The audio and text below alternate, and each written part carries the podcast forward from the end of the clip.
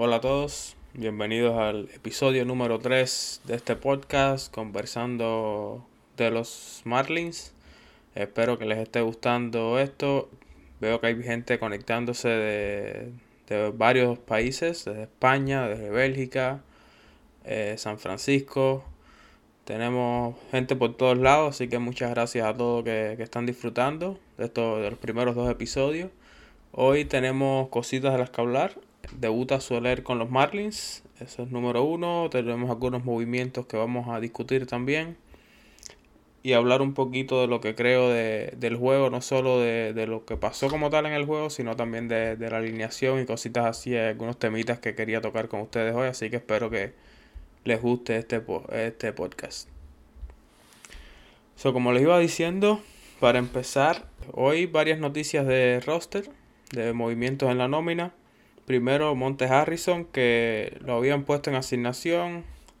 Después pasó a asignación, nadie lo reclamó. Iba para AAA, no, no, sin tomar espacio en la nómina de los 40. Y hoy llega la noticia de que los Marlins lo ponen en libertad. Es un poco raro, la verdad. Me imagino que, haya pasado algo más.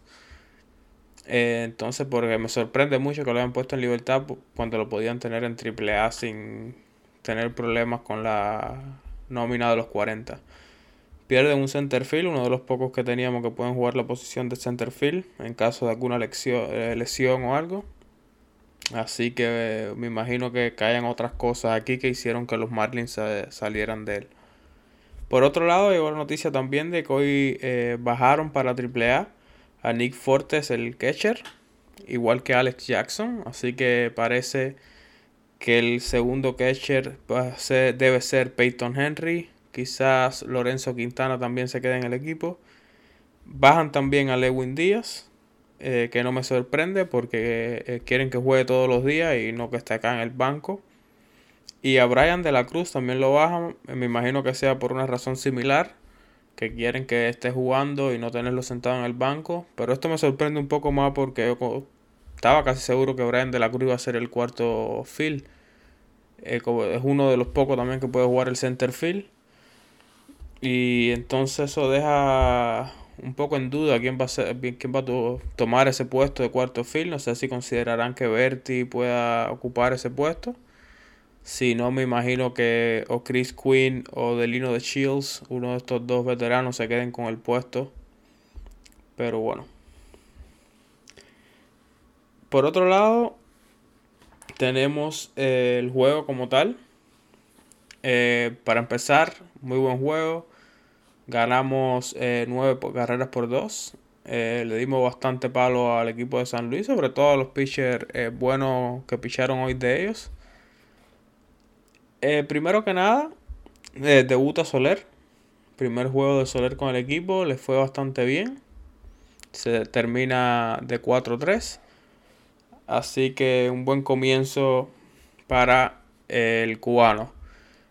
Quería tocar la parte de la alineación porque me sorprendió mucho la alineación de los Marlins. Eh, la única razón que le encuentro, la verdad, es que sea así porque como Soler empieza tarde, querían darle más veces al bate. Pero la alineación del día de hoy fue Soler en el left field. Cooper comenzó en primera. Jesús Sánchez en el center field. Abisail García en el right. Jesús Aguilar bateador designado, eh, Wendell en tercera base, Rojas en el shortstop, Stallings en el catcher y Josh Chisholm en segunda base. Así que e, es, la alineación titular del equipo. El problema que tengo es el orden de la alineación. Espero que Soler no lo dejen como primer bate.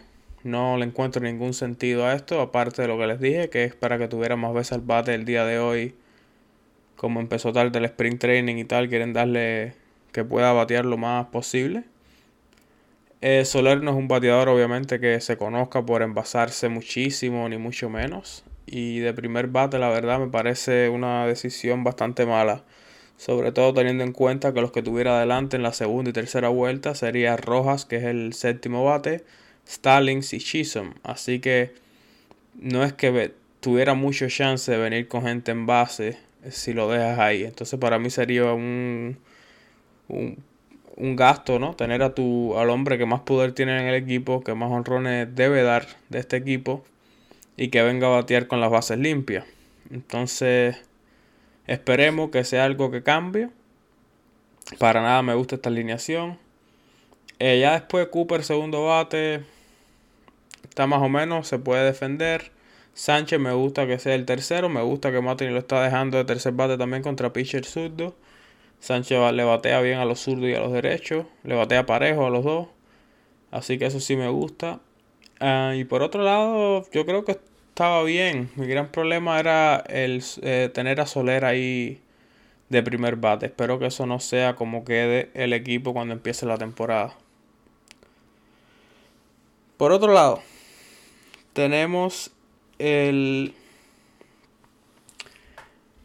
Quería hablar un poquito del juego cómo fueron las carreras, cómo, qué fue lo que pasó para esos que no lo pudieron ver. Hoy el juego lo transmitieron, como juegan con San Luis, los dos practican en el mismo estadio. Entonces hicieron una transmisión unida con, los narradores de San Luis y tal. Eh, empezamos súper bien. Por San Luis eh, pichó Steven Matz, el zurdo que era de los Mets. Un muy buen pitcher, muchos años de experiencia. Y desde el, en el primer línea acabamos con él. Hicimos seis carreras. Empezamos con un hit impulsado. Bueno, empezó dando Gil Soler. Dimos tres giles seguidos. Después eh, el tercero fue el de Sánchez que impulsa a Soler. Después viene Aguilar, mete jonrón eh, que impulsa tres carreras más. El juego se pone 4 a 0. Luego Stallings mete un doble que impulsa una carrera más. Y Chisholm da un hit y trae la sexta carrera del primer inning. Luego en el tercero, la parte baja del tercero, Goldschmidt le da un jonrón a Trevor Rogers. Trevor Rogers que no le hicieron mucho en cuanto a carrera, solo le hicieron la carrera esta del jonrón. Pero sí es verdad que le dieron unos cuantos batazos bastante largos. No, no venía muy fino con el control, pero bueno, su primera salida en lo que va del Spring Training, así que es normal que no esté eh, tan fino como se espera de él. También son pitches que, que están, se tienen el puesto seguro, entonces a veces trabajan en algún lanzamiento en específico y cositas así. Así que no, no importa tanto, ¿no? Como les iba diciendo, honrón de en el tercero y el juego estaba 6 por 1. Después Cooper eh, mete un doblete que impulsa Soler, que también estaba, estaba en primera, lo impulsa desde primera. Joey Wendell, eh, un hill que impulsa a Cooper. Ahí el juego 8 por 1, esto es en el cuarto inning. Luego en el quinto, otro hit impulsador de Cooper, que pone el juego ya 9 por 1. Y ya eh, lo único que pasa después en la parte baja del séptimo, Juan Yepes que da un, un hit impulsa a Julio Rodríguez. Perdón, a Kramer Robertson, que era el que estaba en eh, tercera, si no me equivoco. Entonces así queda el juego. 9 por 2. Los Marlins 9 carreras, 16 hits. No hicieron ningún error. Dos carreras, 6 hits y un error por parte del el equipo de San Luis. En cuanto así destacable por los Marlins, bueno, Soler empieza aquí de 4-3 con un ponche. Un muy buen comienzo. Eh, Cooper se va hoy también de 4-3 con dos impulsadas. Sánchez de 4-2 con una impulsada. Eh, Abisail García coge dos boletos, pero se va de 2-0, dos ponches.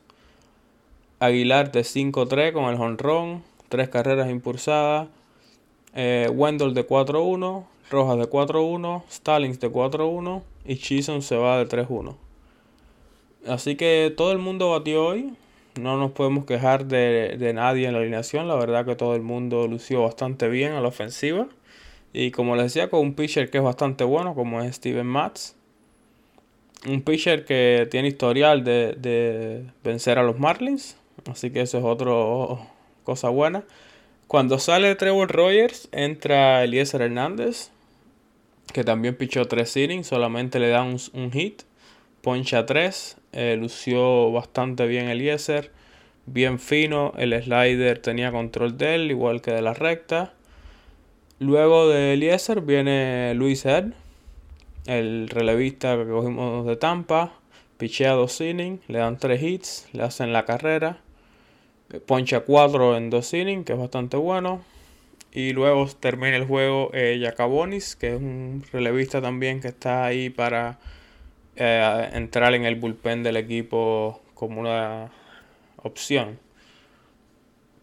Por parte de San Luis, eh, también pichó el cubano Joaquín Oviedo. Tuvo un muy buen primer inning, pero luego ya en el, en el segundo y tercer inning le hacen carrera. Eh, termina con una actuación de dos, de dos innings y dos tercios. Le dan cuatro hits, le hacen tres carreras, dos de ellas solamente fueron limpias. Da dos bases por bola y poncha tres. Eh, así destacable por San Luis, Gallegos que pichó un inning, eh, no le hicieron nada, un ponche. Eh, San Luis también que jugó con un equipo bastante bueno. Tommy Edman era el segunda base, Goshvin primera, O'Neill en el left, Arenado en tercera, Dickerson en el right field, Nutbar en el center, Sosa en el shortstop, Neisner en el de catcher, Molina no está jugando aún está a punto de regresar de, y comenzar lo que es el sprint training. Y Yepes era el designado. Un equipo con muchos titulares. Edman Goldschmidt, O'Neill, Arenado y Dickerson quizás sean titulares del equipo. Así que tampoco era que nos estábamos enfrentando a una alineación de muchachos de AAA ni mucho menos. Como les decía, los juegos de los Marlins y de San Luis son bastante buenos porque como los dos equipos entrenan en el mismo estadio, suelen ambos poner jugadores titulares en la alineación. No es el caso a veces cuando jugamos contra los Mets, en el estadio de los Mets, por ejemplo, como hay que viajar y tal, eh, si hay titulares jugaron el día antes, llevan muchachos, los muchachos de AAA y tal para que jueguen allá. Así que bueno que, y sobre todo un juego que, que, era el primero, que transmiten los Marlins como tal en televisión, que pongan una alineación que la gente pueda ver a, a los jugadores, ¿no? Que van a estar en el equipo este año y pinta bien, la verdad. La ofensiva y pintó bastante bien. Poco más que decir. Eh, todo el mundo batió. Eh, por parte así otro cubano que jugó fue Víctor Víctor Mesa. Vino ya, entró en el último inning, se fue de 1-0. Eh, una lástima, no. Ya la edad no es un muchacho tan joven tampoco y solamente el año pasado comenzó en doble A y termina bajando a clase A, así que es que está yendo para atrás en vez de para adelante. Así que es un muchacho que parece que, el, que los chances de llegar a grandes ligas se les van alejando más y más. El hermano, el hermano que es más pequeño sí quizás pueda llegar en algún futuro si sigue mejorando, pero también está muy lejos de, de llegar a las grandes ligas. Astudillo, que también entró, tuvo un solo turno al bate, se va de 1-0. Pero sigue batiendo 500 en lo que va de sprint training. Berti también entró, se va de 1-0 en el banco. Eh, Quinn se va de 2-0 con dos ponches. Eh, Lorenzo Quintana entra y se va de 1-1. está bateando 500. Esto es algo también que me llamó la atención después de que bajan a, a Alex Jackson. Que como les decía, Está Peyton Henry. Yo me imagino que, que Henry haga el equipo por la defensa, porque necesita un catch defensivo y, y Quintana no es conocido por su defensa. De hecho, el año pasado apenas quechó. Estuvo más bien de primera base y designado en el equipo del AAA. Pero está bateando mucho y me llamó la atención de que hoy lo pusieron de catcher cuando sacan a Stallings. Así que parece que lo están considerando como una opción para haga el equipo como segundo o quizás tercer catcher tipo de catcher utility, pues también puede jugar primera.